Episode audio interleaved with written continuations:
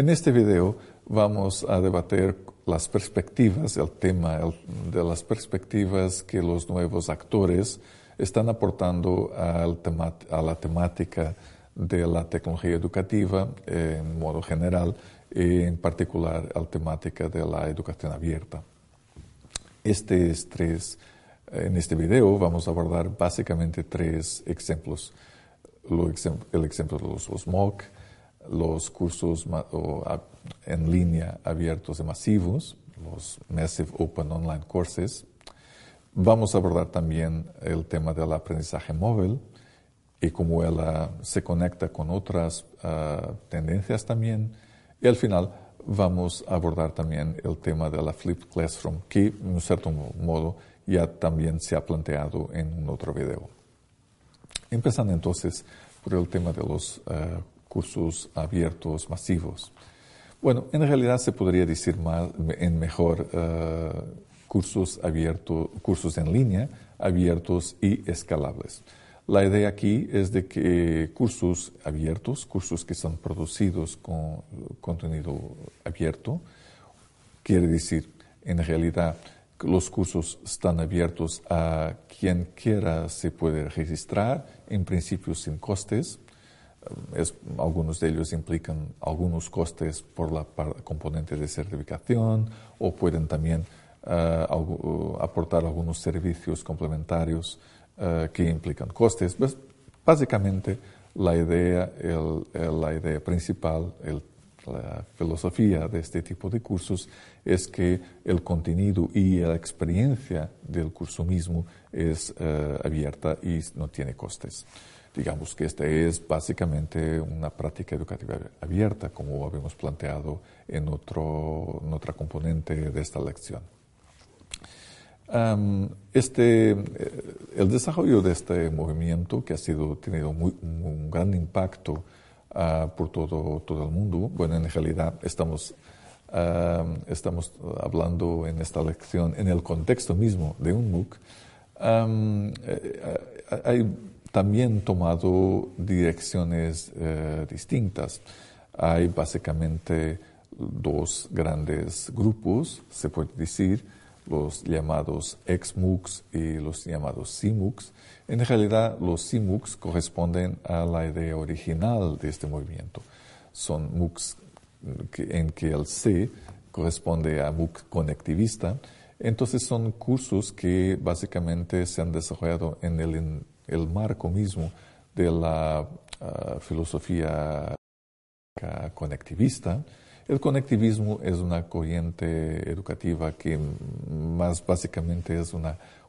implica una interpretación del, del, proceso del conocimiento, cómo se produce el conocimiento, y que básicamente esta corriente um, entiende que se produce a partir de las conexiones intelectuales que las personas individualmente establecen entre sí, los, los contenidos, con la información. Em, pero encontrarán en el material de soporte una explicación más, más concreta y detallada de qué es el conectivismo y qué, aporte ha, traído a la, a la, filosofía educativa. Pero, ah, y entonces, esos cursos se um, diseñan teniendo como ejemplo, digamos, como una expresión de los principios de la teoría conectivista. Entonces son cursos en que básicamente no, no se plantea un currículum, digamos así, eh, cerrado, fixo. Lo que pasa es que una comunidad de, de aprendentes, digamos así, se conecta eh, en torno a un, con base en un entorno central, un entorno virtual central, pero añadiendo distintas herramientas, distintas distintos contenidos y va construyendo conjuntamente una experiencia de aprendizaje. El, el, el, la filosofía, digamos, el modelo, digamos, de XMOOC es un modelo distinto. Es un modelo de, que básicamente es un modelo de distribución de contenido y en que instituciones de reputación, básicamente universidades, um, diseñan uh, cursos con contenidos de calidad que uh, abren uh, a la posibilidad de estudiantes o participantes de distintas partes del mundo eh, participar en ese sentido, en compartir eh, acceso a estos contenidos y eh, realizar una experiencia de aprendizaje colaborativa con, de, calidad. Es un poquito como estamos aquí experimentando en este MOOC también. Entre la, la tendencia de ex-MOOC, que es básicamente más cercana de la tradición de las instituciones y de los procesos educativos típicos, y la tendencia de MOOC conectivista, que es más disruptiva, que es más eh,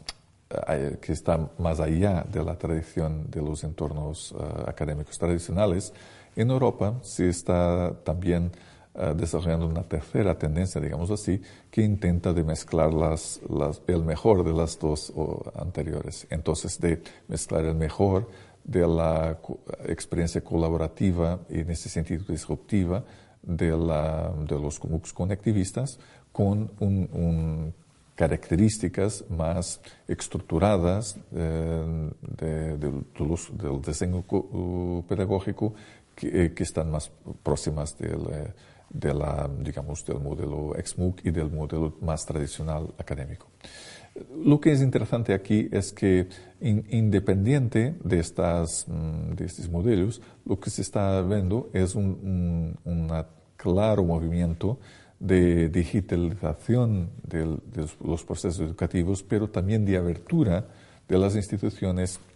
tradicionales y no, y no tradicionales a la necesidad de mezclar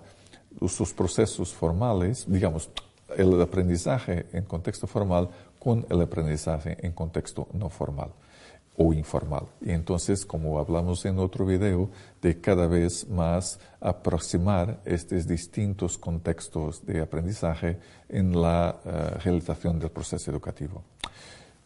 Esto se conecta también con un otro tema que planteamos, que es de la Flip Classroom. Esta es otra tendencia que los nuevos actores, porque eh, atrayendo las, las instituciones hacia el mundo digital, estamos trayendo nuevas perspectivas y nuevos actores, pero también la conexión con el contexto de formación, de, de educación no formal o informal, también permite añadir a este mundo nuevos actores, sean empresas, sean otro tipo de eh, eh, editoras, eh, otro tipo de, centros de investigación, lo que sea, otro tipo de actores en el proceso educativo que van a traer también nuevas perspectivas y enriquecer el contexto de los procesos educativos. En ese, de, de este tipo de proximidad también es importante de añadir la, nueva, la nueva tendencia del flip classroom, que se también conecta con cada vez más la, el, uso de materiales digitales MOOCs en particular en contextos uh, presenciales también, como se ha planteado en el, primer, en el video de, que se um, conectaba con la cuestión del aprendizaje en el siglo XXI también en este caso se puede decir que es la mezcla entre distintas, eh, distintos contextos. Entonces, en el contexto típico de una clase presencial, se ha invertido el, el, aporte de la tecnología al centrar en, eh, en, el uso de la tecnología en contexto no presencial el, eh, el trabajo del estudiante de tomar conocimiento de las materias, de buscar la información, de hacer su propio em, percurso de aprendizaje, digamos, más conceptual y em, eh, usar el contexto presencial, enfocar en el contexto presencial todas las eh, todos los aspectos, digamos así, del aprendizaje que tiene a ver con la solución de problemas, con la solución de dudas, con el, debate entre la clase, eh, los, la comunidad educativa de los problemas de aprendizaje que cada uno se va experimentando. Entonces, es invertir en ese sentido eh, el tema de la clase, eh, digamos, de una forma tradicional donde hay una exposición eh, en una aula magistral y digamos que la aula magistral es básicamente usada para el debate y no para la exposición. Bueno, este es una, otro tipo de perspectiva que la tecnología en, en, en conexión con la abertura de los procesos educativos y también la aproximación en los contextos formal, no formal e informal ha planteado. Al final, um, vos planteaba también un otro ejemplo de este tipo de evolución que es del aprendizaje móvil. Cada vez más, eh, también el acceso a la tecnología es un acceso más personalizado, es más basado en la capacidad individual de uh, manipular la tecnología y determinar mismo de forma independiente el, sentido y la dirección de uso de esa tecnología. Vos doy un ejemplo. Hoy, cuando uh, llegamos a un museo, lo entendemos ya como un, una, un espacio de, de, educación, un espacio educativo. Hace unos años atrás nadie no, nos uh, perspectivaba que un museo era un espacio de educación, pero ya lo era.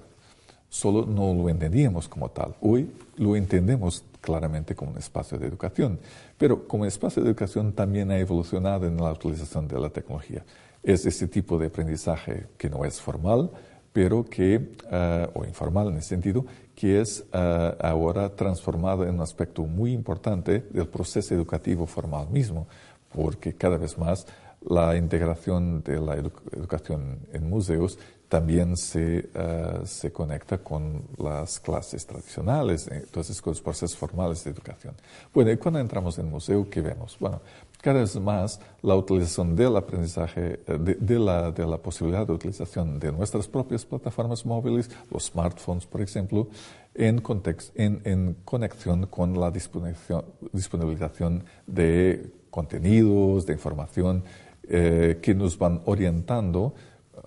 en nuestra visita al museo, pero nos van también potenciando la posibilidad de hacer distintas experiencias, porque accedemos a contenidos distintos, porque construimos de forma distinta nuestros propios percursos de visita en el museo, porque explotamos de forma distinta Uh, construimos de forma distinta nuestra experiencia uh, de aprendizaje en el museo. Bueno, este es un buen ejemplo que básicamente se conecta también con la posibilidad, lo que llamamos de bring your own device, entonces, de que cada, nosotros, cada uno de nosotros podemos traer nuestro propio smartphone, por ejemplo, y conectarlo al sistema local que tenemos acceso a, a los contenidos. No estamos dependientes de la institución y de los aparatos de la institución. Nuestros propios aparatos nos dan la libertad de explotar la arquitectura de información de los espacios que visitamos. Bueno, eso se plantea también en el entorno de las eh, educación, de instituciones educativas y los procesos educativos. Entonces, cada vez más las instituciones son tienen estructuras y arquitecturas abiertas que nos permiten a nosotros con nuestros propios aparatos, con nuestra propia tecnología, de usar uh, estas instituciones, de acceder de forma independiente, personal, personalizable a, la información disponible, a los contenidos disponibles y construir nuestra, propia experiencia de aprendizaje, nuestro propio camino y percurso de aprendizaje en un modo autónomo, de, autodirigido, independiente, pero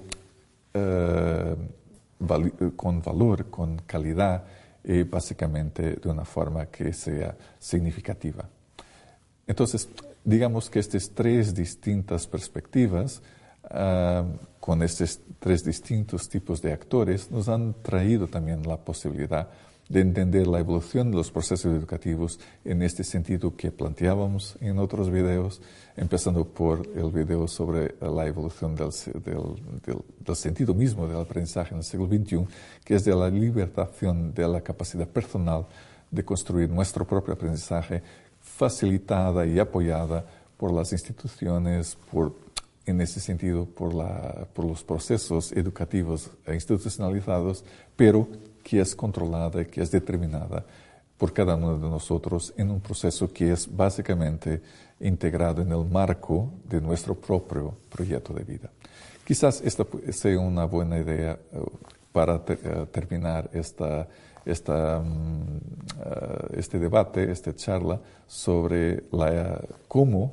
las nuevas perspectivas han contribuido o están contribuyendo para cambiar nuestra propia idea, nuestra propia concepción de los procesos educativos, de la educación. Cómo la tecnología al final es importante para cambiar y transformar la educación, pero en una forma que es cada vez más humana y cada vez más personal. personal.